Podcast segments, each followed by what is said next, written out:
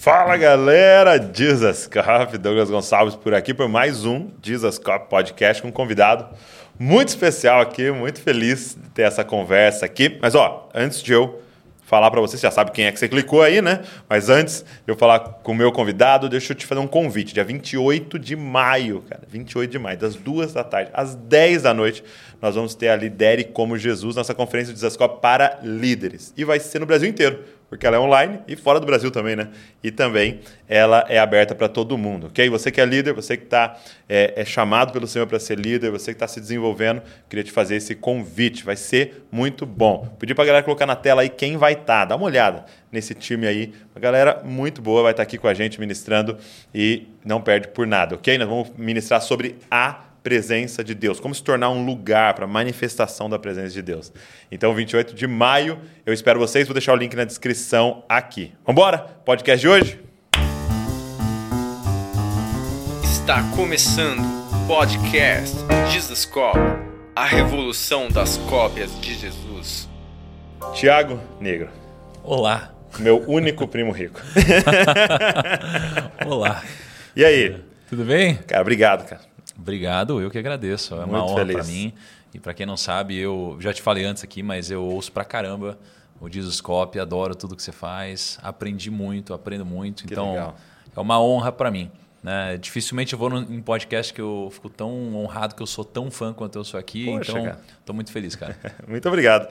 Fico muito, muito feliz de saber disso. Você falou que você, você acaba ouvindo mais é, o áudio mesmo, Spotify. Isso. Tal. Que eu só legal. ouço áudio, é. É. Quando eu tô no carro, eu sempre tem algum novo e aí eu ouço. Legal, bom demais.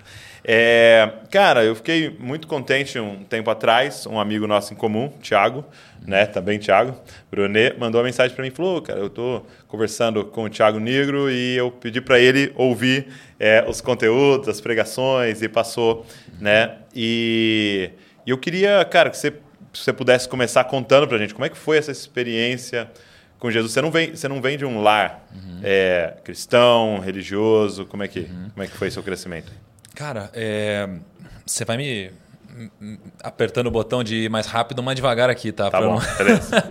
Mas eu, eu, eu cresci num lar, pô, uma família incrível que me ama pra caramba, que sempre deram muito amor, né? E que é espírita, né, de certa forma, mas não um ambiente cristão, né? E nunca foi um super pilar, né, na, na minha Tá. infância isso, né? E conforme fui crescendo, eu, eu não tive né, muita reflexão em relação à espiritualidade. Eu, eu foquei no meu trabalho. Né?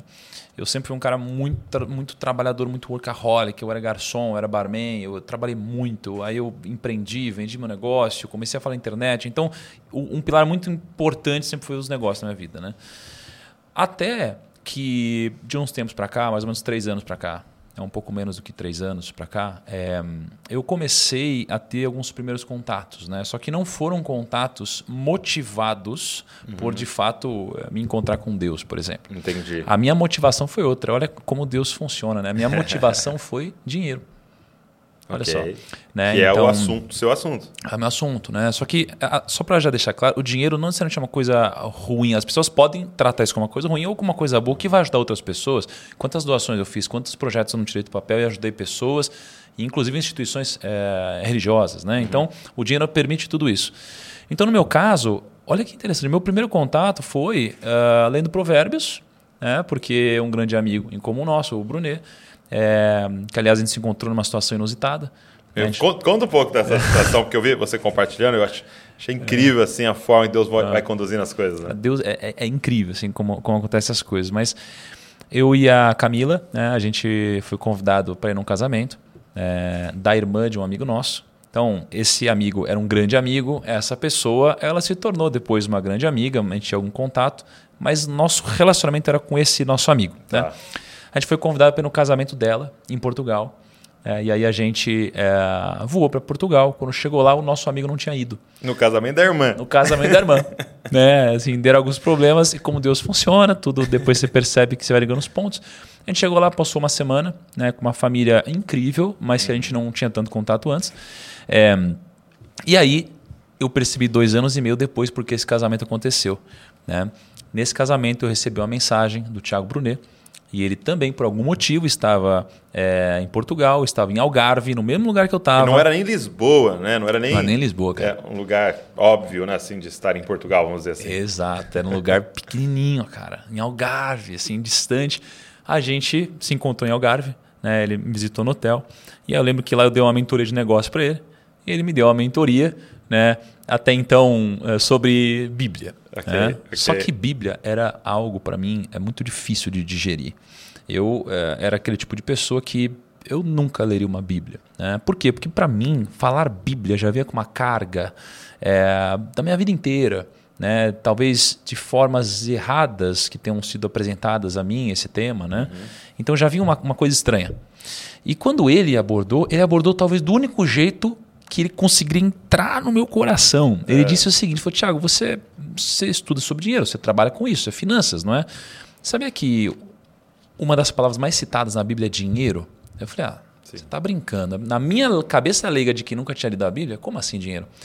E eu, é, eu estudo muito os bilionários. Assim, é, eu, eu, estudo muito as pessoas de sucesso para entender porque elas atingiram sucesso. Poxa, eu nos últimos anos devo, que, devo ter gravado com uns 60, 70 bilionários no Brasil. Assim. Ele falou: ah, sabia que o mais rico de todos eles escreveu vários livros? Esse cara é chamado Salomão, e estão na Bíblia. Eu falei: você está de sacanagem. Ele falou: é, lê Provérbios. Então, meu primeiro contato com isso foi Provérbios. Okay. Né? Então, veja que não foi uma motivação espiritual. Né? Porque eh, a gente, até uma, uma chave importante aqui, a gente não consegue saber quais são exatamente os planos de Deus. Né? Uhum. Assim, a, gente, a gente não consegue ligar todos os pontos. Então, eu tinha minha limitação, comecei a ler a Bíblia e eu comecei a ver que aqueles provérbios eram muito importantes. Eles faziam muito sentido para a nossa vida. Uhum. Né? São conselhos muito valiosos. E eu, imediatamente, quando eu comecei a ler provérbios, Douglas, eu, eu achei isso tão profundo, tão profundo, que eu não conseguia passar do primeiro capítulo. Porque eu olhava para aquilo e falava, cara, eu já li trocentos milhões de livros uhum. de mentalidade, de sei lá o quê. E parece que esse capítulo já tem tudo que eu já li na minha vida. eu relia, eu lia, relia, lia, relia. Cara, os inexperientes, os jovens, os sábios, é o discernimento. Eu falei, cara, eu não tô acreditando, tá tudo aqui é tão profundo. Aí eu falei, quer saber? Eu vou me desafiar. Aí eu tenho uma coisa que eu faço na internet, que geralmente eu, eu faço lives uhum. dias consecutivos, de acordo com algum tema. E eu falei, vou lançar agora o desafio Provérbios. Entendi. Então eu decidi, né, já que Provérbios eu descobri que são 31 capítulos, e eu estava no mês. Perfeito, né? Perfeito. né? Eu não lembro qual mês que eu estava, mas tinham 31 dias. Eu falei, vou 31 dias seguidos falar sobre isso. Só que eu não tinha lido Provérbios. Então isso que é interessante. As pessoas não sabiam. É. Então eu lia Provérbios 1 e no outro dia eu falava sobre Provérbios 1. E eu ia fazendo isso. Entendi. Cara, e, e, foi sendo bizarro. Assim, o meu descobrimento foi bizarro. Passaram os 31 dias. Cara, imagina que tinha dia que a gente tinha 50 mil pessoas ao vivo, 60 mil pessoas ao vivo. Foi uma coisa muito louca. Só que a ótica era negócios. Sim. Encontrar os princípios, as estratégias Exato, ali. Exatamente, e fazem todo sentido. Aí eu comecei a descobrir que a Bíblia é um manual né, sobre como você deve viver, pelo menos no meu caso. Uhum. E aí, desde então, nunca parei de ler Provérbios. Todos os dias eu lia Provérbios. Né? Então, outro mês, dia 1, um, eu lia Provérbios 1, dia 2, Provérbios 2, e assim Entendi. por diante. Então, tá? virou uma disciplina sua? Virou. E aí, a fama me deu acesso a algumas coisas que eu não tinha antes. Por exemplo, acesso a pessoas. Tá? E o acesso, ele, ele é assim, é uma das coisas mais poderosas. E até depois, só indo para frente e voltando, cara, lendo um pouco da história de Moisés, poxa, uma das coisas que tornava Moisés um dos grandes líderes é que ele tinha uma coisa que os outros não tinham, o acesso. Então você vê que o acesso, ele, ele é muito poderoso na nossa vida. E a fama me deu acesso. Tá? Por mais que eu tenha entendido que era por um motivo e depois descobri que era por outro, uhum. eu tive acesso a grandes líderes espirituais. Cara, eu estou sentado aqui na sua frente, você é um grande líder para mim também. Então, eu comecei a aprender dessas pessoas. Uhum. Né? E, e, uma delas foi o Thiago Brunet, né? uma pessoa que teve uma fundamental importância né? na minha transformação. E e conversando com ele, cara, ele, ele sempre ia abordando sobre Deus, temas ligados a Deus, respostas das quais eu não, não tinha ideia de como responder, coisas difíceis, princípios. Eu admirava muito isso, né? Não só ele, mas várias outras pessoas ao redor. Mas um dia na casa dele, ele me fez um desafio. Ele falou, Thiago, e eu descobri depois que ele fez isso, porque ele falou com Deus e falou: Deus, não aguento mais falar com ele sobre esse assunto. Ou você bota Deus no coração dele, eu, eu não, não tenho mais o que eu fazer, é, não vai mais falar com ele sobre o assunto. E aí ele falou o seguinte: falou, Tiago, chega em casa e faz um desafio para Deus. Fala, Deus, se você existe mesmo, me dá um sinal em sete dias. Né? E eu falei, ah, tá bom. Aí eu cheguei, fiz isso, né? E de fato foi aí que começou o meu contato oficial, digamos Uhum, assim, né? Foi quando eu comecei a ter experiências sobrenaturais das quais eu tinha ciência que de fato eram sobrenaturais. Né? Eu pedi um, um- um sinal em sete dias Hum. e veio no oitavo, o que foi muito curioso, né? E, e quando veio no oitavo, né, pensando, refletindo, né, mais para frente, é, eu descobri que só veio no oitavo porque na verdade Deus queria me mostrar né, que ele existia, mas também queria mostrar que as coisas acontecem no tempo dele, não no meu. Que ele é soberano. Exatamente. é, mas a minha motivação de fazer essa pergunta para Deus é porque eu estava lendo a Bíblia, né? E, e eu vi que em algum momento estava escrito algo como: "E Jesus realizou um milagre, então essa pessoa aqui passou a crer". Eu falei: "Opa, peraí, eu sou essa pessoa. Eu preciso ver para crer", né? E, e aí depois de que isso aconteceu, eu vi o quão arrogante eu fui, né? Eu fazer essa esse desafio para Deus, né? Mas acho que fez parte do meu processo. Sim, com certeza. né? E aí, enfim, depois disso, aí um bilhão de coisas começaram a acontecer, né? Cara, que incrível. E é doido porque a gente usa o termo, né? É, até no meio cristão a gente usa muito o termo de aceitar a Jesus, ou a gente pode falar assim, é- como é que você encontrou Deus, teve um encontro com Deus? Mas a real é que ele nos achou, né? Porque, como você diz, você estava lá em Portugal e não tinha planejado naquela viagem que seria o start de uma mudança na sua vida. Você foi para um casamento e ele achou você, né?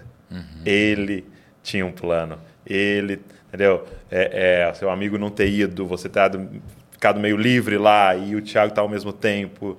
E, então, é, é por isso que a gente fala tanto de tipo, é graça, né? Não tem como eu bater no peito e falar, sou top, achei Deus. Não. Ele nos achou, né? E, e o que, que começa a mudar, cara, assim, dessa, é, na sua vida, assim? O que, que começa a ser alterado a partir dessa experiência com Deus e a partir de falar, cara, existe mesmo e eu preciso buscar isso aqui? Acho que a coisa mais forte que muda eh, são as prioridades. Prioridades. Prioridades. Acho que é a priorização das coisas, né? Então, poxa, depois que você descobre que isso existe, a prioridade não tem como não ser Deus, né? Não tem como não ser Deus. Então, isso é a minha prioridade. Então, sendo a minha prioridade, é a primeira coisa que eu faço quando eu acordo, não é?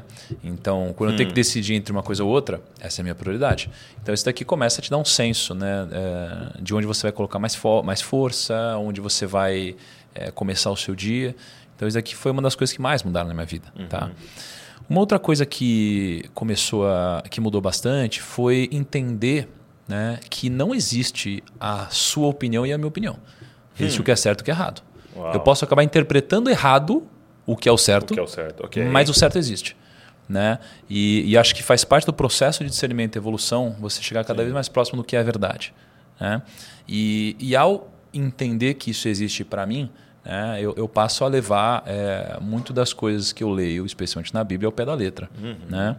Obviamente com muita reflexão sobre. Né? Lógico, interpretando E- o texto. Interpretação, contextualização das coisas também, mas eu começo a entender que existe uma verdade. Né? E se existe uma verdade, existe o errado. Existe o certo existe o errado. E se existe o errado e agora eu tenho consciência do que é o errado, eu tenho uma carga diferente quando eu erro.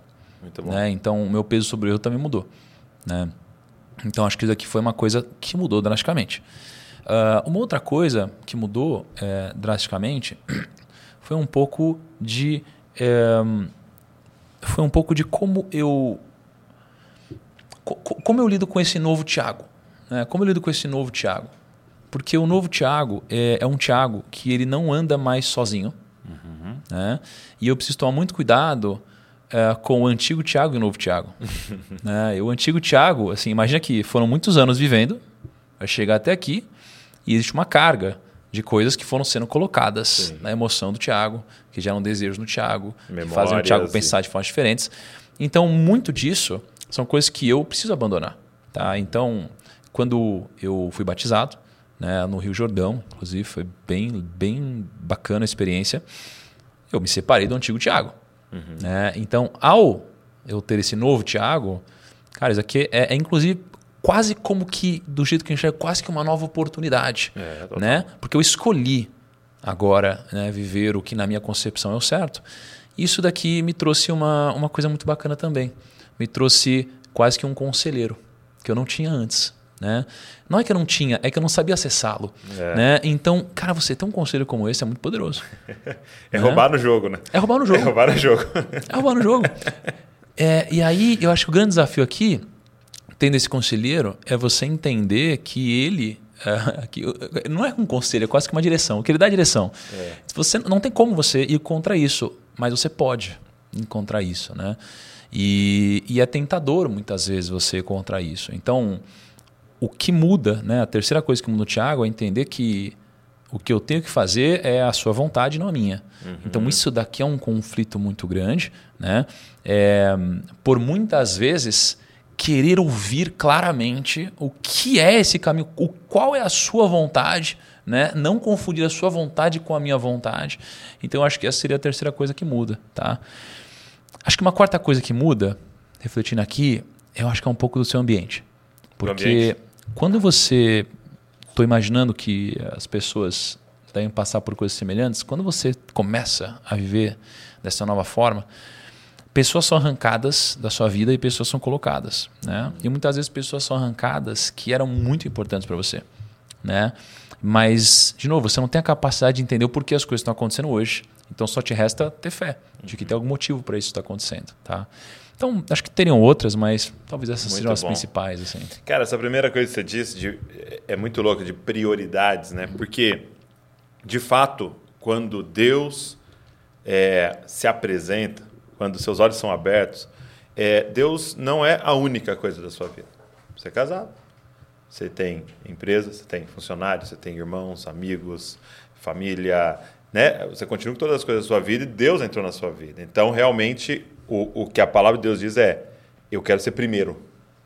Eu não quero ser único. Então, não é uma chamada ao monastério. Né? Vá uhum. para cima da montanha, fica só comigo lá. Não. É um chamado agora de tê-lo como prioridade. Né? Não terás outro Deus além de mim. Né? Então, eu sou o uhum. primeiro. E eu lembro que estava conversando com uma menina, é, uma amiga nossa lá, lá nos Estados Unidos, né? na verdade, até uma adolescente, uma filha de uma amiga nossa. E ela falou assim para mim, Douglas, é, o que é Deus para você, Douglas? Porque assim, para mim, é, eu vejo umas pessoas fanáticas, sabe? É, que seria mais ou menos assim: imagina uma mesa com um monte de comida e aí Deus é um bolo. Aí a pessoa fala: só quero bolo, só o bolo, bolo, bolo. Ela come o bolo, bolo, bolo. E ela falou: eu não aguento comer só o bolo. eu quero comer Cara. um pouco das. Ela falando disso para mim, né? Ah. E eu quero comer um pouquinho de cada coisa. E Deus é muito importante para mim. Eu falei, falei para ela assim: cara, eu acho que esse não é o melhor exemplo para Deus, um bolo no meio da mesa. Falei para ela assim, o melhor exemplo para Deus, e foi louco que é umas coisas que o Espírito Santo te, te guia, né? O melhor exemplo para Deus é isso aqui, ó. E ela usava óculos. Falei, ah. Deus é isso aqui, ó. Entendeu? Ó, você põe aqui, ó. Eu te pergunto, você passa o dia inteiro pensando sobre os seus óculos? Não. Mas você não consegue olhar para nada a não ser através dos seus óculos. Uhum. Né? Eu não passo o dia inteiro falando, meu óculos, meu óculos, vendo meu óculos, eu amo meu óculos. Não, mas tudo que eu vejo é a partir dessa lente. Né? E, e é muito louco quando. E, e, explica tudo isso que você falou, né? Por que, que pessoas são tiradas e colocadas? Porque agora você tem uma outra ótica, né? Uhum. Das coisas. Foi iluminado o seu entendimento para várias coisas, o certo, o errado, e agora tudo muda, né? Uhum. Agora, eu fico me questionando para alguém que é, já tinha, sei lá, se eu não me engano, 6 milhões de de seguidores, seguidores. No, no Instagram, você começar a falar sobre isso e as 6 milhões de pessoas não vieram nesse intuito, vieram uhum. com outro. Como é que tem sido para você? Como é que tem sido para a galera que te segue é, a experiência com esse novo Thiago? Cara, bem dividida. Dividida? Né? É, acho que a maior crítica que tem aparecido é o seguinte: putz, é, vai começar a falar de Deus para vender, né? Para ficar famoso. É mesmo? É, é que mais aparece. É que mais aparece, né? Ou, obviamente, as pessoas que não acreditam que isso aconteceu, né? E, e aqui eu, eu vejo duas coisas importantes. Hum. Primeiro, é, eu cresci, barra fiquei famoso, barra ganhei dinheiro e mais do que eu precisava, inclusive, antes de começar a tocar nesse assunto, tá? Hum. É, e não depois. E começar a falar sobre isso, na verdade, é, não é uma coisa fácil. Na verdade, é um grande risco em termos de, de, é o contrário, Né? É, é, o contrário, né? É um grande risco, né? Sob ótica de público e etc. Né? No meu caso, que conquistei uma audiência prévia que não tem a ver com isso necessariamente. Na questão de resultados, isso mais uhum. atrapalharia os seus resultados do que ajudaria. Exatamente, Entendi. exatamente. Ainda mais porque não é como se eu estivesse decaindo e já, putz, passei pela melhor fase. Eu estou vendo a melhor fase agora. Né? Eu acabei de ter os melhores resultados da minha vida, né? É, antes de tudo isso acontecer. Né? Então, essa é a primeira coisa. Agora, a segunda coisa que eu percebi que foi muito curioso é que as pessoas que mais me criticaram foram as pessoas que são crentes. As pessoas que são crentes. Mas aí eu, como uma pessoa que acredito, eu fico pensando, mas caramba, não existe alegria maior do que ver um irmão sendo batizado, alguém sendo salvo, né? uma coisa como essa. E se essas pessoas elas de fato creem, não faz sentido entender que agora elas têm um grande aliado que fala com milhões de um pessoas. Irmão com 6 né? milhões de. Caramba! então, isso é uma coisa que eu não consegui entender. Entendi. Né? Mas claro que entendo, né? Que acho que a história machucou muita gente, mas eu, eu tô aqui para de fato, Uhum. enfim, tentar ajudar um pouquinho né? nessa mudança. É, então, não é fácil, né? É, mas, por outro lado, tem depoimentos lindos, assim, tem, É, né? tem transformações que, quando eu entendi que essa é a minha prioridade, para mim, eu não preciso mais ter audiência. Assim, é, não é isso que me alimenta, né? Então, o que eu preciso é, é ajudar, é realizar meu propósito de fato. Mas vale deixar claro também que o meu negócio não é simplesmente agora falar sobre Deus a, a qualquer instante, né? Assim, a ideia é, poxa, quando você se depara com isso, é algo tão grandioso, tão poderoso que faz tanto parte da sua vida que você começa a encaixar no meio de tudo que você faz, né? E aos poucos, né, pequenas sementes vão sendo plantadas no coração das pessoas, né? O Espírito Santo vem e faz a parte dele, e aí é, é quase como se eu te falei hoje, né? Que é quase como se fosse uma grande boca de funil e depois é, essas pessoas que querem se alimentar mais vão acabar parando em, em outras outros pessoas, lugares, né? É. achando igrejas e lugares. É, e como é que foi assim? Porque você teve essa experiência com Deus de falar, ó, é, Senhor, nesses próximos sete dias, e tal. Uhum. E, e como é que foi a sua decisão assim pela primeira vez? Falar assim, cara, eu vou falar para as pessoas desse encontro com Deus Nossa. e que, dessa mudança. Cara, isso foi chocante. Ontem teve uma pessoa no meu escritório, né? E, e ela tinha acabado de ter uma experiência com Deus bizarra, assim, uma coisa. Uau! Na verdade, não foi com Deus, mas Deus apareceu no meio dessa experiência, né? No meio de. Foi uma loucura na vida dela, e aí Deus apareceu.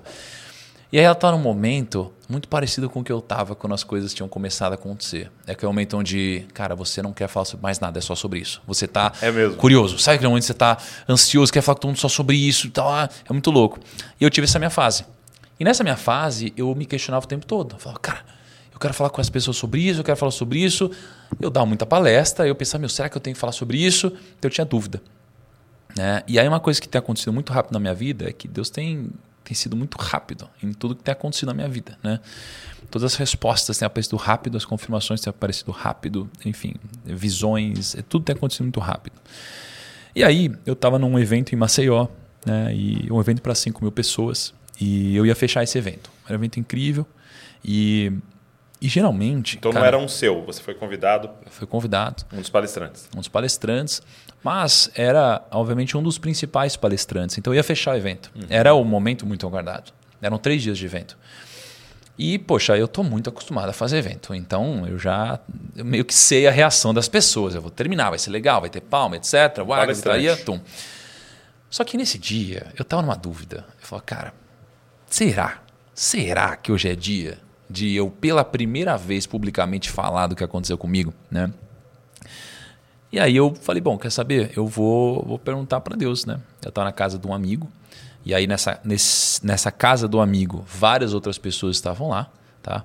E eu peguei e fui dormir, né? Eu geralmente preparo minhas palestras dormindo, né? É estranho isso, né? Mas eu deito e eu, eu, eu vou preparar minha palestra, né?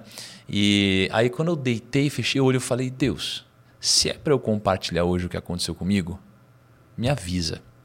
No que eu falei isso, exatamente no momento que eu falei isso na minha cabeça, bicho, bateu assim na porta, ó. Falei, meu Deus, o que tá aconteceu? que isso, cara? Aí eu fui lá, abri a porta, aí era um amigo nosso, né? Aí ele pegou e falou assim, Thiago, né, três dias de evento, tava tomando banho e eu pensei, todo mundo já falou sobre tudo, já falou de marketing, já falou de finanças, já falou de caso, claro. Por que, que você não compartilha a sua experiência eh, espiritual com as pessoas?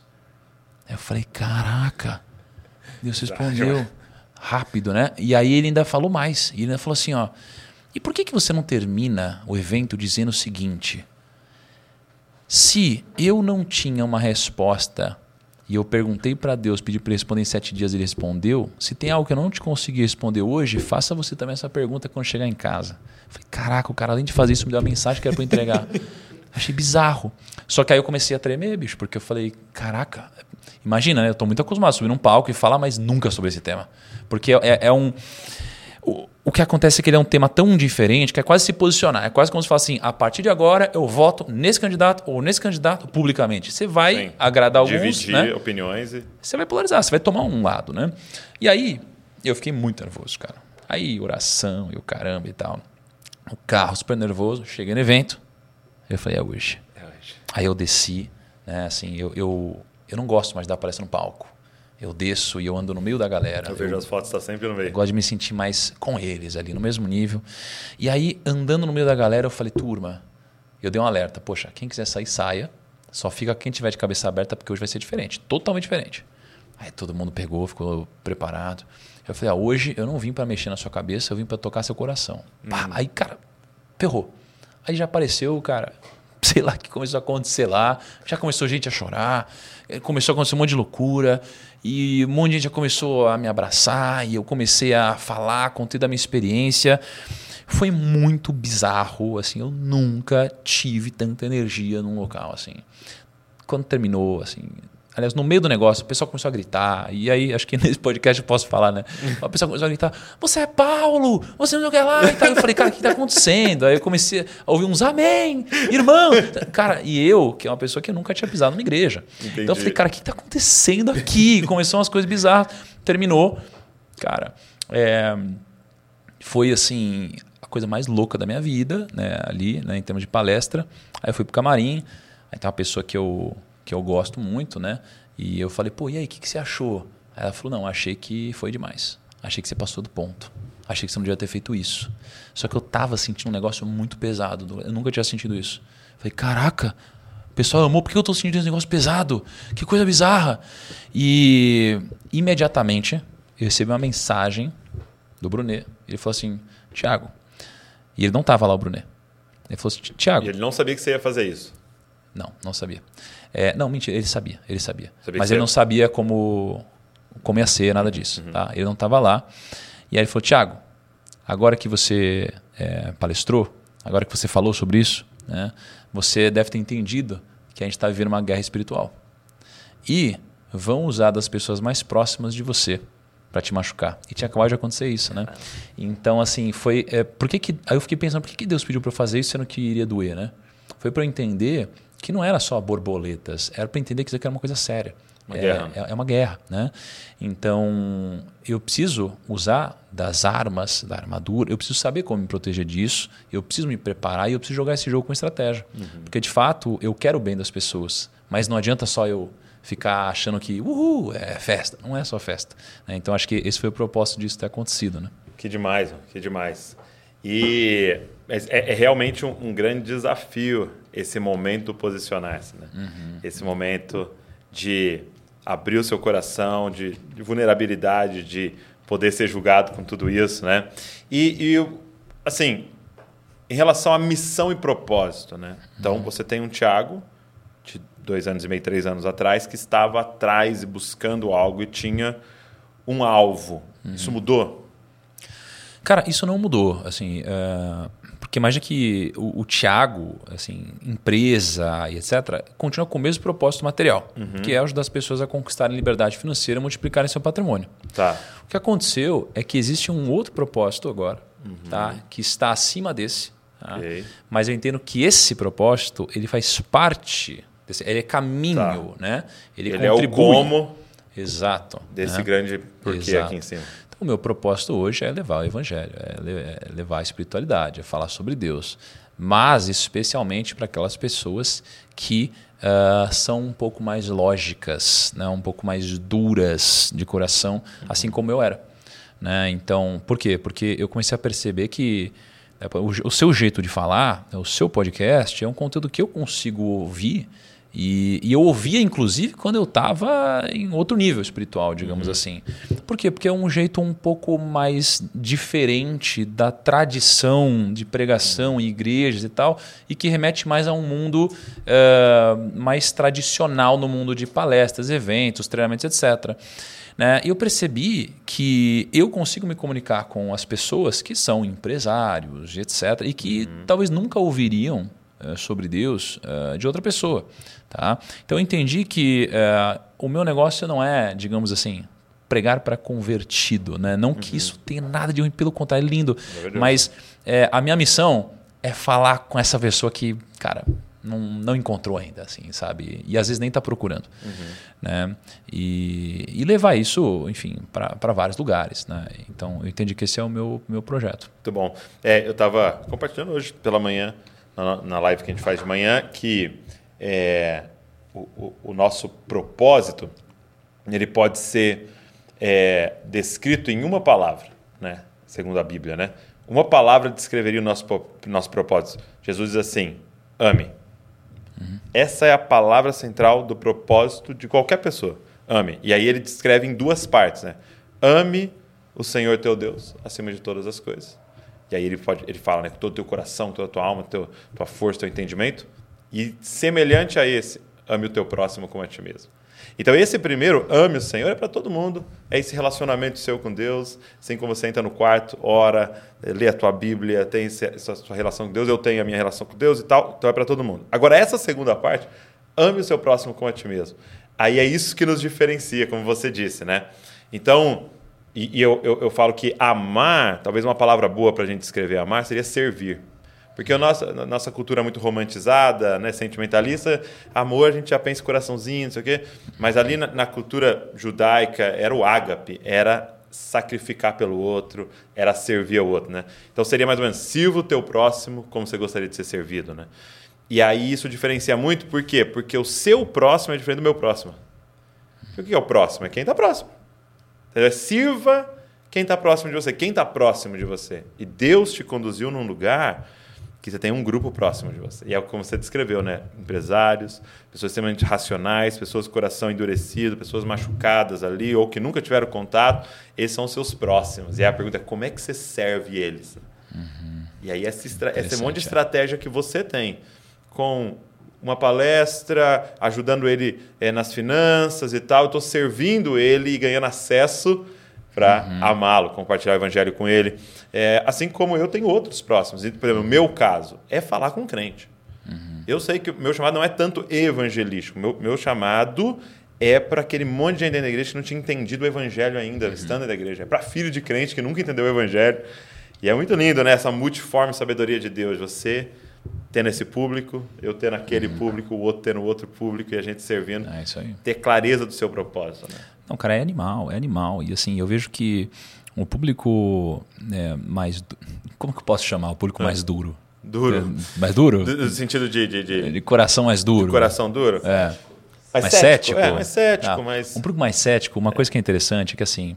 É, é difícil você falar de Deus, mas não é difícil você falar de princípios. Uhum. Porque essas pessoas entendem essa, essa regra, uhum. essa lei. Isso funciona. Sim. E o que mais tem na Bíblia são princípios. Então, vou te dar um exemplo muito interessante que eu refleti esses dias, né? Eu estava tava lendo pô, lá, Gênesis, Êxodo e tal. E aí, na história de Moisés, cara, tem uma passagem que eu achei incrível. E que diz o seguinte, né? Pensa que, pô, Moisés foi lá, né? Levou o povo de Israel, né? Ali no deserto. E aí diz que ele levou mais de 600 mil homens, né? Então, eu diria que ele levou pelo menos um milhão de pessoas, né? Ele estava liderando um projeto com pelo menos um milhão de pessoas no deserto. Não deve ser fácil. Meu né? Deus. E aí, cara, tem uma sem passagem... Sem caixa de som, né? Sem caixa de som, sem WhatsApp, sem nada disso. E aí tem uma passagem que eu achei incrível, cara, que, que chama assim, ó, o Conselho de Jetro. Hum. Conselho de Jetro. Aí eu falei, poxa, peraí, vamos lá. Aí o Jetro era o sogro de Moisés, né? Aí ele chegou e falou, caramba, né? Deixa, deixa eu ver o que, que o Moisés está fazendo. Aí viu Moisés lá, discernindo né, o que está certo, o que está errado, sobre as leis de Deus, é, em frente a um milhão de pessoas. Aí ele viu Moisés em pé o dia inteiro, cara dizendo que está certo, que está errado, não sei o que lá, e falou: pô, Moisés, você vai ficar cansado. Você vai morrer. Você vai ficar cansado, né? Pô, você vai ficar cansado, vai ficar aí um milhão de pessoas, você vai ficar cansado e todo mundo precisa te assistir, cara. Então um milhão de pessoas também vão ficar cansadas. Então deixa eu te dar um conselho. Quando eu olho para isso, a minha, o meu radar, a, o meu background de negócios me faz pegar isso daqui e botar nos negócios. E aí olha que interessante. Aí ele fala, Moisés, o fardo está muito grande. E ele falou, opa, beleza. E se o fardo está muito grande, você precisa dividir com outras pessoas. Aí eu falo, legal, porque imagina, né? Se você está com uma garrafinha de água, você consegue andar tranquilamente. Mas se você tiver, cara, um galão de 2 litros, você também consegue. Se tiver com 100 litros, talvez você não consiga. Mais do que isso, você não consegue sair do lugar. Então, já começa uma primeira chave aqui. Poxa, se você tem um, uma missão muito grande para realizar, o fardo é muito grande também. Uhum. Né? Se a missão é muito pequena, o fardo é muito pequeno. Mas se você quer fazer algo grandioso, grandes obras, você vai precisar dividir o fardo. Então, esse é o primeiro conselho de Jetro. Divida o fardo, senão você vai ficar parado no lugar. Uhum. Aí eu falei, legal. E agora ele diz para quem dividir o fardo. Então, eu pensando nos negócios. Se eu quero crescer, se eu quero fazer algo grande, eu preciso dividir o fardo. Legal. Mas quem serão esses meus líderes? Aí Jetro diz o seguinte: divida o seu fardo com homens de capacidade. Pô, beleza, homens de capacidade. Segundo, homens que temem a Deus, uhum. né? homens que têm temor a Deus. Depois, homens que merecem sua confiança. Né? É, e depois, homens que odeiam ganhos desonestos. Aí eu olhei para isso e falei, cara, legal. Se eu falar isso daqui, que, que vai acontecer? Eu vou ter um bloqueio. Bloqueio onde? Quando eu falar temor a Deus, uhum, certo? Uhum. Então eu vou levar para o mundo real, entre aspas, né? Uhum. Mundo uhum. mais material, Sim. mais cético. Eu vou falar pessoas que respeitam princípios. Okay. Né? E agora, o que, que eu fiz? Eu comecei a, a, conversar com alguns grupos e eu tenho perguntado assim: ó, cara, pensa a pessoa que mais te frustrou nos últimos dois anos da sua vida. Pensa. E não me fala quem é. Uhum. Essa pessoa, ela era uma pessoa de capacidade? Aí a pessoa, ah, era. Uhum. Essa pessoa, ela odiava ganhos honestos? Não. Beleza, não Pronto. passou. Todas as pessoas, assim, eu devo ter feito isso com pelo menos mais de 30 perguntas ao longo de grandes grupos, tá? Nenhuma pessoa que feriu essa pessoa é, respeitava esses quatro princípios. Uhum. Então eu já comecei a entender, beleza, então os meus líderes no negócio precisam respeitar essas quatro coisas. Tá? Homem de capacidade, alguém que pode crescer, que merece sua confiança. Enfim, beleza, passei esse filtro. E Jetro ainda diz o seguinte: então você divide seu fardo sob esse uh, filtro e faça o seguinte: coloque uma pessoa para gerenciar mil pessoas, pessoas gerenciando 100 pessoas, pessoas gerenciando 50 pessoas, pessoas gerenciando 10 pessoas. Falei, que lindo. Porque o maior problema que eu tive nos negócios foi quando eu tinha muitos diretos. Então, quando eu tinha muitos diretos, muitas pessoas respondendo para mim, eu não conseguia liderar eles. Então, eu precisei reduzir o número de diretos. Então, você começa a pegar isso, isso aqui são conselhos milenares, Sim. que mesmo mais cético vai olhar e falar, Faz sentido. Faz sentido. E aqui você começa, através desses princípios, ajudá-la nos negócios, ajudá-la na vida. Uhum. E aos poucos ela começa a abrir esse coração. Cara, isso é muito doido, porque é, você vê como tem tudo a ver com a, com a nossa missão aqui do Dizascope, que eu falei para você. É, porque a nossa missão aqui é pregar o evangelho inteligente. A gente uhum. fala isso, né? Eu quero que as pessoas entendam o evangelho. Porque a pessoa pode falar para mim assim, cara, eu não creio, uhum. mas ela vai ter que concordar comigo que é genial o evangelho. Uhum. E o que aconteceu por muito tempo é a gente chegou para as pessoas, e principalmente filhos, nasceram no contexto, e falou, pai, por que, que é assim? Porque é, a gente crê. A gente é, é fé, entendeu? Uhum. Fé não se explica. E não, isso é mentira. Né? O que não se explica é fideísmo é quando, tipo assim, não faz sentido nenhum e eu creio. Isso é fideísmo. Agora, fé é quando eu considerei e falei, é isso, isso é verdade, eu creio nisso. Uhum. Entendeu? É claro que tem aspectos que eu ainda não descobri, que eu não entendi e que tá, mas no overall, né, no to... Uhum. tem uma lógica. Tem uma a graça, a salvação, o pecado, Jesus ter morrido na cruz e nos libertado. Então, isso tem uma lógica, né? E eu acho que esse é o nosso grande desafio é tratar as pessoas falando assim, cara, deixa. Eu, você precisa compreender. Porque para mim é, chocante que você chega para um evangélico. O que, que você é? Eu sou evangélico. Então me explica o evangelho. Uh, é, uhum. Cara, como é que você é uma coisa que você não entendeu? E aí, quando os, meu caso com os jovens, entram numa universidade, eles são, eles são devorados. Uhum. Porque pessoas de várias ideologias vão vir falar com elas, sabendo explicar uhum. toda a sua ideologia, toda a sua linha de pensamento, tudo que ela crê. E aí você, e ela não tem, ela só fala, ah, eu acredito. Então, eu acredito que você pode semear isso no coração das pessoas, sabe? Sim. Isso é uma coisa que chamou muita atenção, Douglas, porque, cara, é um pouco de uma indignação, né? De que quando eu comecei a vir para esse mundo, eu falei, bom, então onde que eu vou buscar informação? Né? Ah, vou buscar na Bíblia, não é? Eu vou ler a Bíblia. E aí eu comecei a perguntar para muito crente, né? Falei, pô, e aí, mas você já leu a Bíblia toda? Não, nunca li. Falei, cara, você nunca leu? Como você nunca leu? Não, nunca li, mas, mas como que você aprende? Ah, eu, eu vou na igreja. Eu falei, mas tá perfeito, mas aí quem vai te falar é um homem, é uma pessoa. Uhum. Então já tem, cara, talvez tenha alguns filtros aqui até chegar em você e você também. Cara, você não tá indo na fonte, na palavra e tal. Ah, não. Cara, crentes de anos, décadas, eu, eu não consigo entender. Então, no meu pouquíssimo tempo aqui, lendo a Bíblia, já consigo conversar sobre coisas que eu não. Que às vezes algumas pessoas falam, caramba, mas eu não sabia nem dessa história na Bíblia. Meu sabe? Deus. Então, assim, Getro? realmente. Quem é Getro? Quem é Getro, né, cara? Assim, são coisas bizarras. Muito bom. É, então, atenção. você que está aqui nos ouvindo, é. fique aí esse puxão de orelha para você aí. é, cara, fala para mim assim, eu queria te ouvir. Qual foram? Você contou da experiência uhum. Quando você perguntou para Deus, quando você foi abrir pela primeira vez. Mas quais foram outras experiências marcantes na sua caminhada assim que o que eu, uhum. as experiências para mim, uhum. elas são como marteladas. Né? É como se o prego entrou ali um pouquinho, tá firme, né? Mas vem mais uma, pá. Aí vem uhum. outra, pá. Quando você vê ele tá cada vez mais, uhum. mais dentro de nós, Legal. assim. Cara, eu, eu tive várias, eu não sei se é comum, mas eu tive várias muito rapidamente, tá? Uma delas também que foi marcante foi assim, eu nem sabia o que era batismo ainda.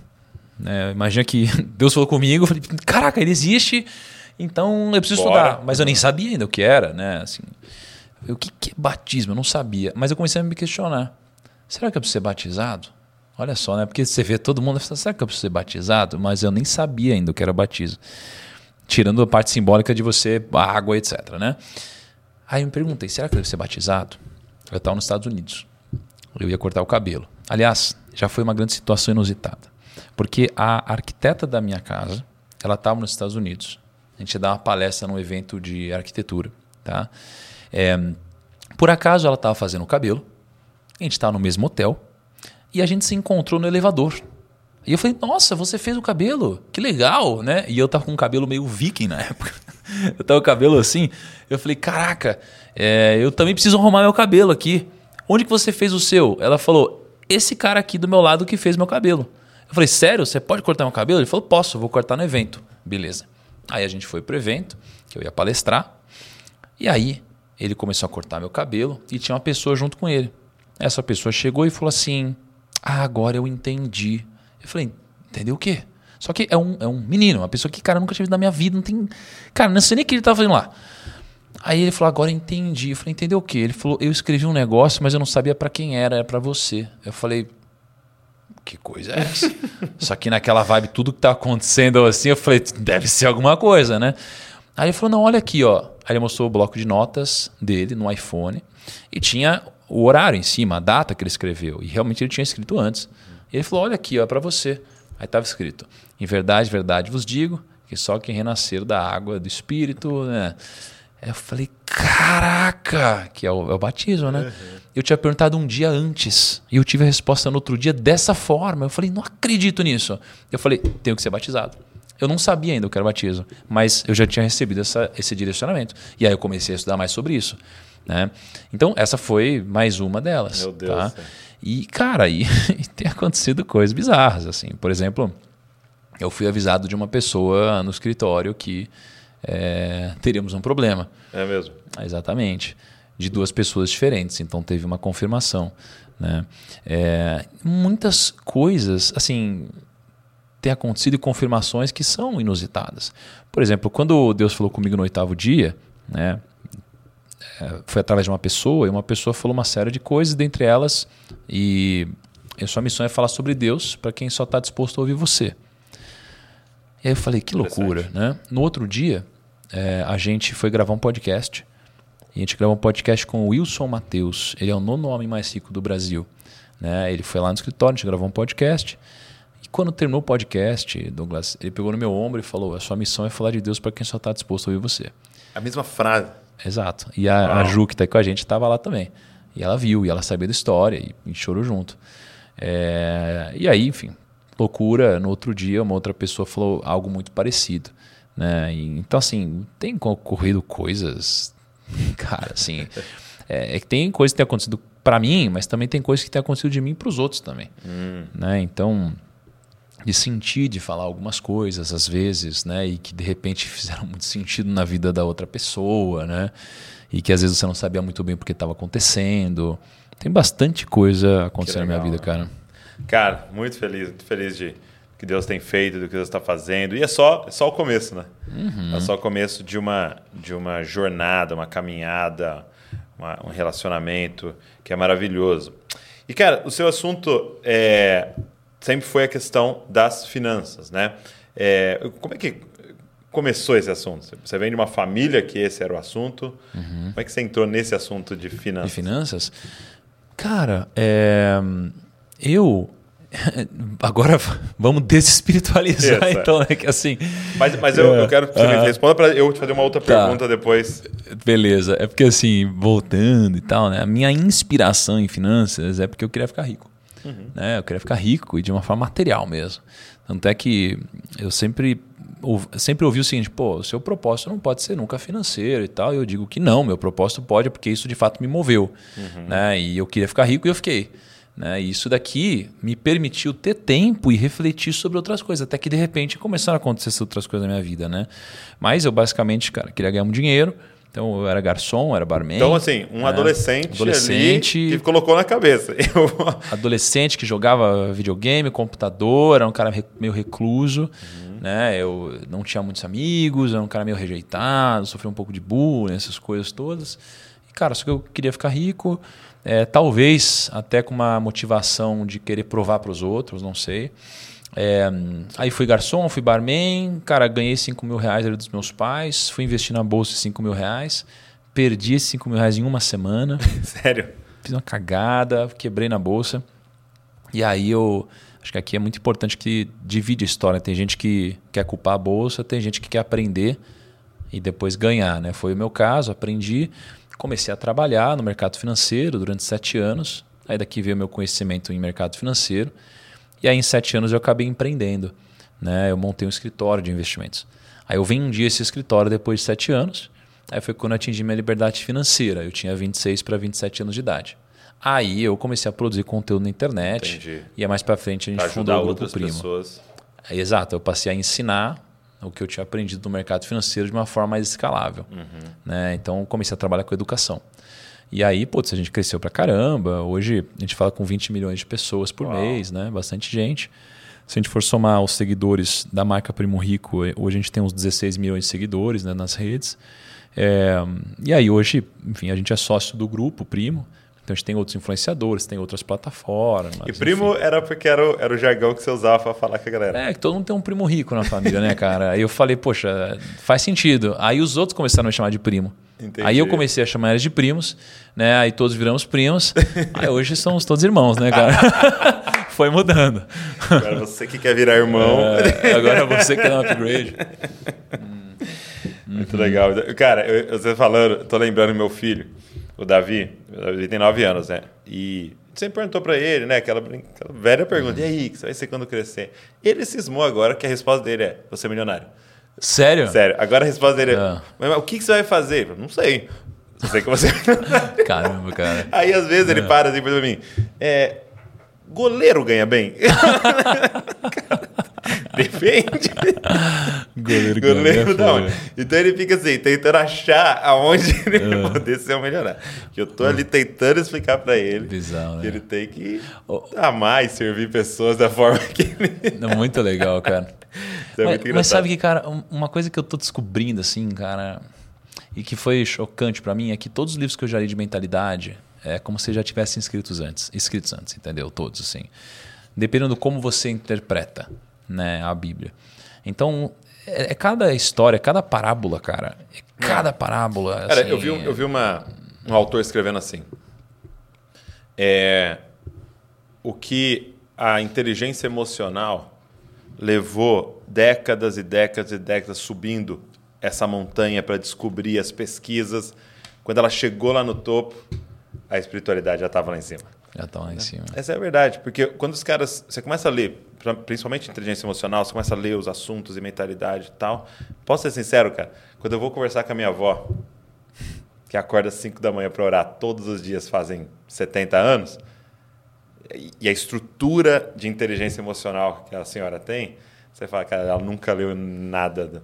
E, e, ela tá lá. E, uhum. Aquela firmeza inabalável ali, entendeu? De sabedoria de decisões, de coisas. Você fala, cara, é bizarro, né? tem um tesouro ali escondido. Não, com certeza, cara. E assim, é cada história. E, e você vê que no final das contas, você é, é todas essas histórias, elas elas têm funcionado para mim como realmente o que eu comecei o podcast falando, que é o seguinte, pô, existe uma verdade para mim, existe uma forma de viver, que é a forma, eu vou dizer é, com a licença poética, que é a forma comprovada de como viver melhor, né? Assim, poxa, então é, tudo que você vê que está errado na vida, né, é, basicamente está escrito lá que está errado, entendeu? Então tudo que eu já errei na vida está escrito lá, tudo que eu errei na vida está lá. Assim, poxa, é, tá escrito, você não pode matar, você não pode, sabe, você, você tem que casar, você tem que é, plantar, não adianta você querer colher sem plantar. É tudo, cara, tá tudo lá, entendeu? Então é realmente um manual. Então eu vejo que tudo que eu errei estava lá dizendo que não deveria ser feito. Então o grande desafio, na verdade, não é você é, fazer o que você quer, fazer o que você deve, o que você deve está lá. Uhum. Né? E até, acho que a gente falou hoje um pouco sobre isso, mas Cara, o grande desafio que tem, se, tem aparecido na minha vida é o desafio de eu querer a colheita hum. ao invés de querer fazer alguma coisa. Tá? Então, assim, o que eu quero é a colheita. Né? E só isso, eu só quero a colheita. Né? E se eu quero a colheita, eu tenho que fazer o que deve ser feito. Uhum. E não necessariamente fazer o que eu quero. Então, né, assim, é incrível estar aqui com você. Mas tem vezes que eu quero fazer outras coisas. E não necessariamente eu estou fazendo essas outras coisas porque eu quero uma colheita maior lá na frente. Né? Então, a série de metáforas, de, de parábolas, de histórias, de coisas que acontecem lá me mostram tantas coisas incríveis e que se aplicam até no mercado financeiro, cara. Sim, total. Quando você pega o José do Egito, cara, quando você pega sobre os ciclos das vacas gordas e das vacas magras. Uau. Tá escrito de uma forma. dele, né? Tá escrito de uma forma tão lúdica, cara. Tá lá escrito 20%, entendeu? É, e, pô, e, e, na Bolsa de Valores o que acontece? Você tem os grandes ciclos e as pessoas sempre perdem dinheiro da mesma forma. Elas compram quando está caro, porque está todo mundo emocionado, e elas não têm dinheiro para comprar quando cai. E aí, olha lá, pô, José do Egito, você vê como até o ouro perdeu valor, porque tá todo mundo vejo todo canto para dar ouro em troca de semente, entendeu? De comida. Então, cara. E assim, ele, começa, ele começa a comprar terras, né? E aí começa a comprar terras. Terrenos. E todo mundo começa a trabalhar pro cara, entendeu? E é bizarro, você vê cada coisa. Você pega exemplos de liderança, cara. Você pega Jesus no deserto, essa história é incrível. Quando faz a multiplicação dos pães. Cara, é animal, né? Já começa aprendendo assim, nem todo mundo seguiu Jesus. Então você vê que Jesus, que era Jesus, que tinha a visão que ele tinha, mesmo assim perdeu gente importante. Então não importa a visão que você tem, nem quem você é, Vai ter gente que vai te abandonar no meio do caminho, já esteja preparado. Cara, quando ele foi falar com 5 mil no deserto, ele não falou com 5 mil, ele falou com 12. Ele falou com os discípulos, discípulos que falaram com 5 mil. Então, cara, você precisa ter uma estrutura de escala, você precisa treinar os líderes. Aí, quando, poxa, é, ele pediu para o pessoal recolher o pão, pediu para os líderes irem passando com as cestas e não é, outras pessoas. Então, os líderes dão um exemplo. Eles que foram resgatando os pães. Cara, é tanto exemplo, é tanta coisa legal que você fala: caraca, tem um manual escrito e eu não tô lendo o manual, cara. Não é possível, entendeu? E, e eu acredito que a premissa, assim, a raiz disso que você está falando, é vem tudo da, dessa fé, dessa, desse coração que precisa ser quebrantado para falar: eu não sei, e aqui há uma resposta. Aqui é, é a, a palavra de Deus é a verdade. Então, porque se eu vou para esse lugar com desconfiança, né? Uhum. Se eu vou ali, ah, não sei e tal, eu não vou conseguir uhum. acessar esse lugar. E é por isso que essa experiência com Deus e você uhum. começar agora Sim. de coração aberto ir para ali, começar, Deus vai te revelando todas essas coisas e, cara, mudando a sua vida. Outras pessoas vão ler, não vão ver nada, uhum. como estivessem cegas, entendeu? Mas o quebrantar de coração vai para a palavra falando, cara, eu preciso, Senhor, fala comigo, qual é a tua vontade? Qual é a tua vontade aqui? Uhum. É, agora, eu tinha te feito a pergunta do como é que você entrou nessa, nesse assunto, finanças e do dinheiro e tal. Uhum. Para te perguntar, então, e agora? Uhum. O que, que o Senhor te fez refletir sobre o assunto dinheiro e finanças? Eu vi até que você fez um vídeo né, lá em Israel sobre o assunto dinheiro. É pecado ter dinheiro? É pecado uhum. enriquecer? E, e qual, o que, que você tem refletido sobre isso? Tá. Cara, eu, eu nunca tive uma, uma cabeça de que ganhar dinheiro era errado. Uhum. e eu continuo com essa cabeça. Né? O que é, é, é relativamente polêmico né, para algumas pessoas, porque quando eu me converti de fato, acho que eu recebi poucos comentários maldosos, mas dos poucos que eu recebi eram basicamente o seguinte: tá bom, então agora pega e doa todo o seu dinheiro, que é a única coisa, que, a última coisa que falta para você de fato. Eu falei, cara. E geralmente era em tom de sarcasmo, entendeu? Uhum. Quero ver e, se você faz. É, quero ver se é isso de verdade e tal. E aí eu falei, beleza, deixa eu estudar sobre esse assunto aí, né? Somática bíblica. E eu lembro que eu peguei, assim, vários versículos sobre dinheiro. Eu escrevi dinheiro na Bíblia e comecei a pegar vários versículos e tal. E aí eu comecei a pegar vários que eram delicados mesmo.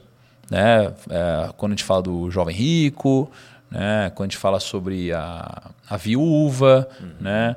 e etc. Aí eu comecei a refletir, aí eu falei, beleza, vamos, vamos conversar. Aí eu fui para Israel agora há pouco, e eu botei lá eu, né? um bilionário para conversar e um teólogo, cara, incrível também.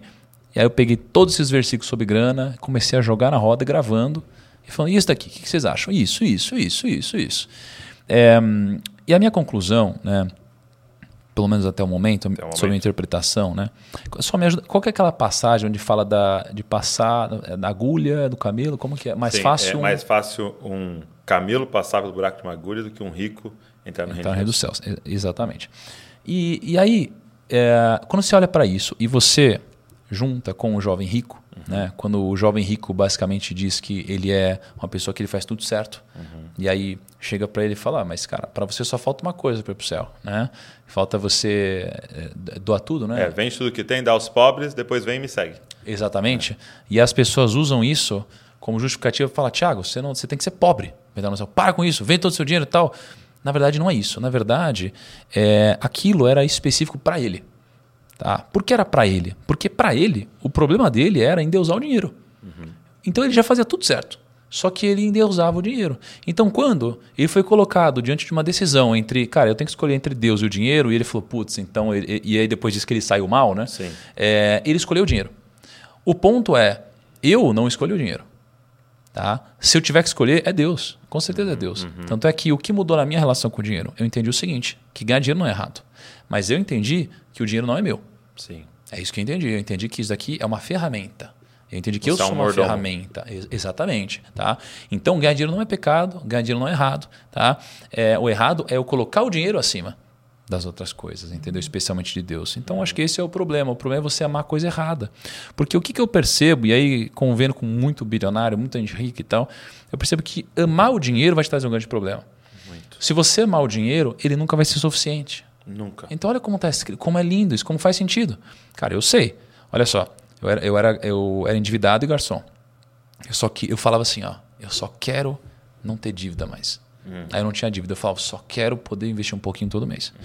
Aí eu falava assim, ó, eu só quero ter uma grana guardada. Depois eu falava, só quero ser milionário. Eu só quero ter não sei quanto. Eu só quero não sei quanto. Aí eu comecei a voar. Eu falei, cara, eu só quero ir de avião. Agora eu só quero ir de jato. Agora só Aí você chega no, no hangar e tem lá o avião do Abílio Diniz.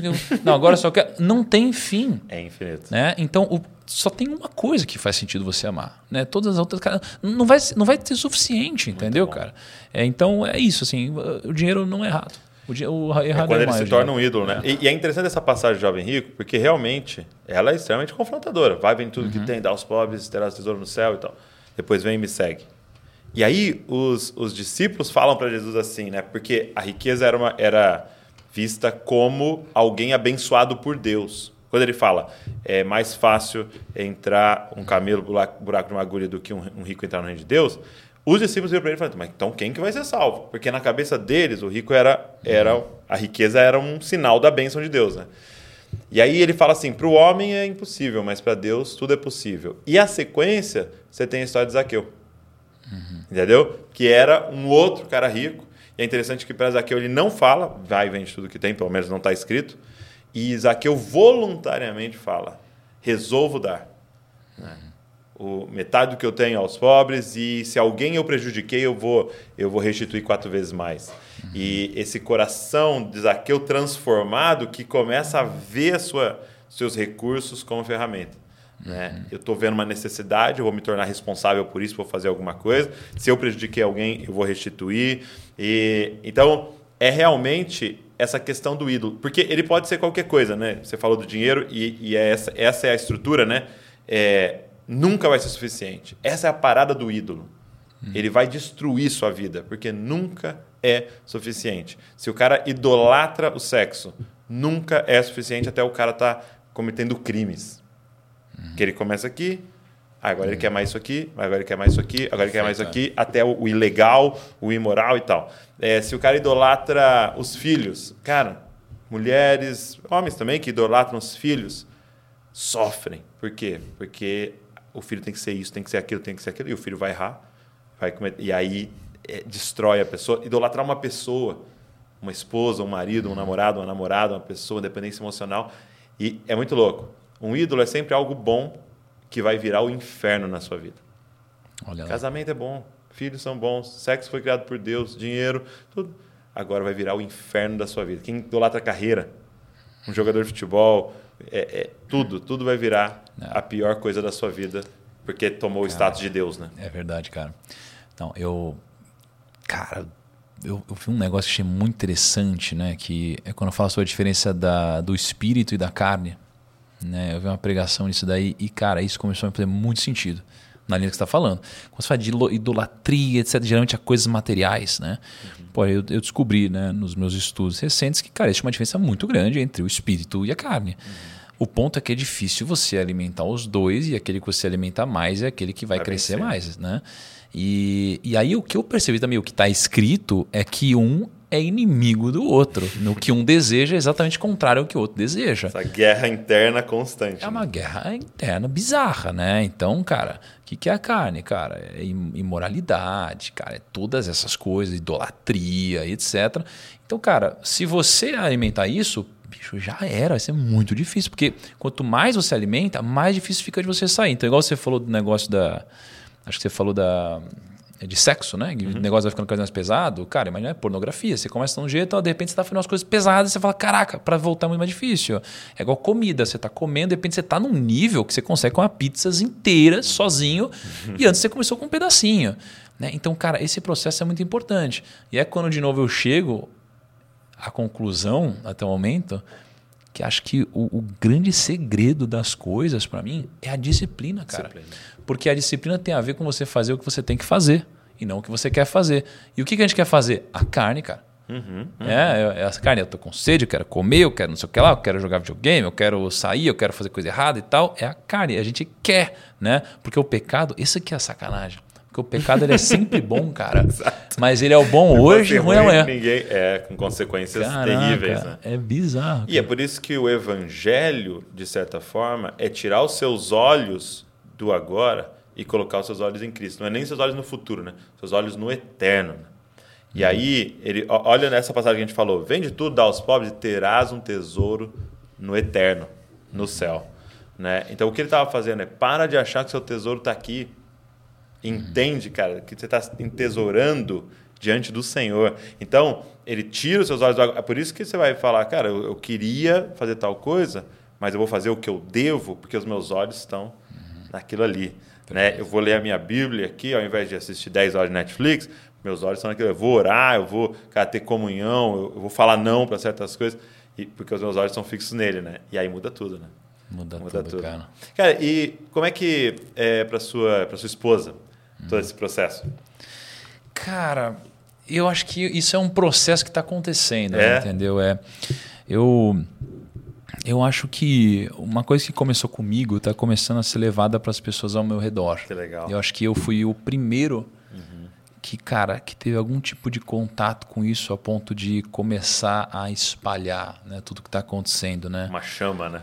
Eu acho que é isso que está acontecendo, né? E mas o que eu posso dizer é que, cara, isso aqui para as pessoas próximas, assim, foi foi ótimo. É. Inclusive para aquelas que não têm fé né? Inclusive para aquelas que têm, para aquelas que têm fés diferentes, assim, isso daqui não está sendo ruim para ninguém.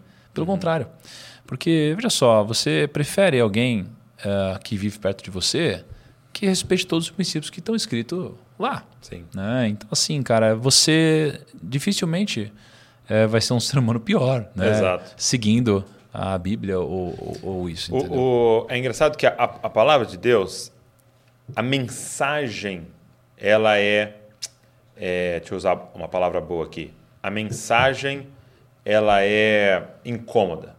Uhum. Mas o mensageiro é extremamente agradável. Uhum. Entendeu? Então, eu chegar para você e falar assim: pô, cara, você precisa pegar um pouco do seu dinheiro e, e abençoar pessoas.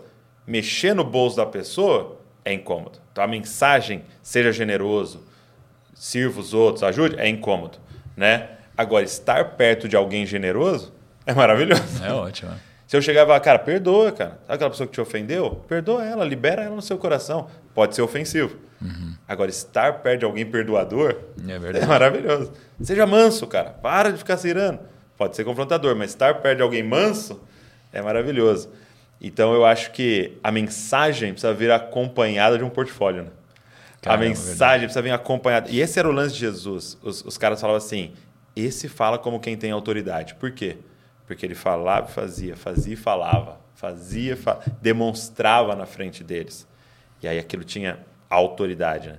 E que o Senhor te conduza nesse caminho, cara, nesse caminho de autoridade, de não só falar, mas demonstrar, não só demonstrar, falar também, uhum. porque o fé vem pelo ouvir. E cara, obrigado. Estou muito feliz Boa. com esse tempo aqui, muito feliz que Deus está fazendo a sua vida e através de você. E que a minha oração é que Ele continue derramando sabedoria, revelação é, e que você tenha a coragem, a ousadia de obedecer Ele em tudo que Ele falar para você. É isso daí, Ele tem todas as minhas orações, né? seja feita a vossa vontade. Obrigado por ter convidado aqui. Saiba que é, não sei o quanto disso, mas com certeza você faz parte, porque muito do que eu já falei, aprendi, me alimentei, veio daqui. E, cara, obrigado por fazer o que você faz também. A gente, de certa forma, tem algum propósito que se encontra em é vários vários momentos aí. Muito obrigado, cara. cara. Que alegria. Um abraço a todo mundo lá. E, cara, obrigado por você que ficou com a gente aqui, ouviu, assistiu. E, cara, se abençoou você, se não, ouvindo aqui você lembrou de alguém, pega o link, cara. Manda para essas pessoas, manda nos grupos de WhatsApp aí, vão espalhar a verdade do evangelho para quem a gente é, para quem a gente puder. Testemunhos é uma coisa que queima muito o coração de todo mundo. Então, deixa um, um, like aqui nesse vídeo, deixa um comentário também, o que, é que te marcou nessa nossa conversa. Se inscreve no canal aí se você não é inscrito. Quando você faz isso, o YouTube libera muito mais, a mensagem vai muito mais longe. Deus abençoe você e não se esqueça, você é uma cópia de Jesus. Valeu, Marão. Valeu, carinha. É isso, meu amigo. Muito bom. Obrigado, cara. Obrigado pelo convite. Que Obrigado isso, pelas mano. aulas aí. Muito bom. Bom, cara. Muito bom esse tempo, conversa. E a oração é que testemunho chegue. Ah, a galera, cara, com certeza. galera clique ali. O, não o Thiago, mas o que o Thiago representa, que é o cara de finanças, Sim. etc e tal, tem uma mensagem muito poderosa em acontecer isso, entendeu? Sim. Então o estereótipo que eu carrego isso daqui. Isso, é... isso. E, cara, foi uma pancada, você vai ver, porque o meu público é outro, né? é o crente, meu público. Vai ser uma pancada neles também. Porque a, o, o novo na fé, ele nos estica muito. Uhum. É como ter criança em casa, entendeu? Uhum. ele bagunça com a gente, ele mexe tal. Por isso que é tão importante, cara. Esse, esse, é, é uma ideia tipo da startup. startup exato, exato. Ela é leve, ela é flexível, ela está no começo. Ela puxa, ela é. não se incomoda com regras às vezes. Uhum. E é isso, o novo é. Muito bom. Não, cara, não eu. tem uma roupinha, né, de usar de crente. Então. Eu realmente acho que, cara, eu vou participar de algum movimento grande aí, cara, assim que. Top, mano. E assim, ó, que eu você tinha falado de movimento, né? É, eu acho que é isso, cara. Você tem que tentar pensar com essa galera que está perto um movimento. Qual é o sentido do movimento? Porque o evangelho é um movimento. Qual foi o grande problema do evangelho? É ser mais. Do evangelho não, da igreja. Ser mais instituição que movimento. Quando você me perguntou, o que impede de construir? Eu, eu, a gente está nesse cuidado o tempo inteiro de a instituição ser só uma estrutura para o movimento. E o que é o movimento? Eu não tenho controle. É semear e deixar acontecer o que vai acontecer. Como a gente quer ter controle, então a gente fica segurando as coisas e tal. Então pensa nisso, como que você gera um movimento? Ou seja, como isso aqui que você deu, deixa virar o que for dentro da pessoa e ela dá continuidade, entendeu? Uhum. Confiando que o Espírito Santo vai fazer alguma coisa com aquilo ali. Cara, você imagina, muitos, muitos comentaristas acreditam que os discípulos eram adolescentes, cara. Porque quando chega um momento lá, não sei se você lembra desse texto, que Pedro fala, ó, oh, estão pedindo para gente pagar imposto. Jesus fala, vai lá e pesca. Aí ele pesca dentro do peixe uma moeda que paga o imposto de Jesus e dele. Então é provável que só os dois pagavam imposto. Todos os outros estavam abaixo da idade ainda de pagar imposto. Como é que você pega adolescentes, cara? Fica três anos com eles, vai pro céu e libera os caras para fazer a parada. Você entendeu? Isso é gerar um movimento.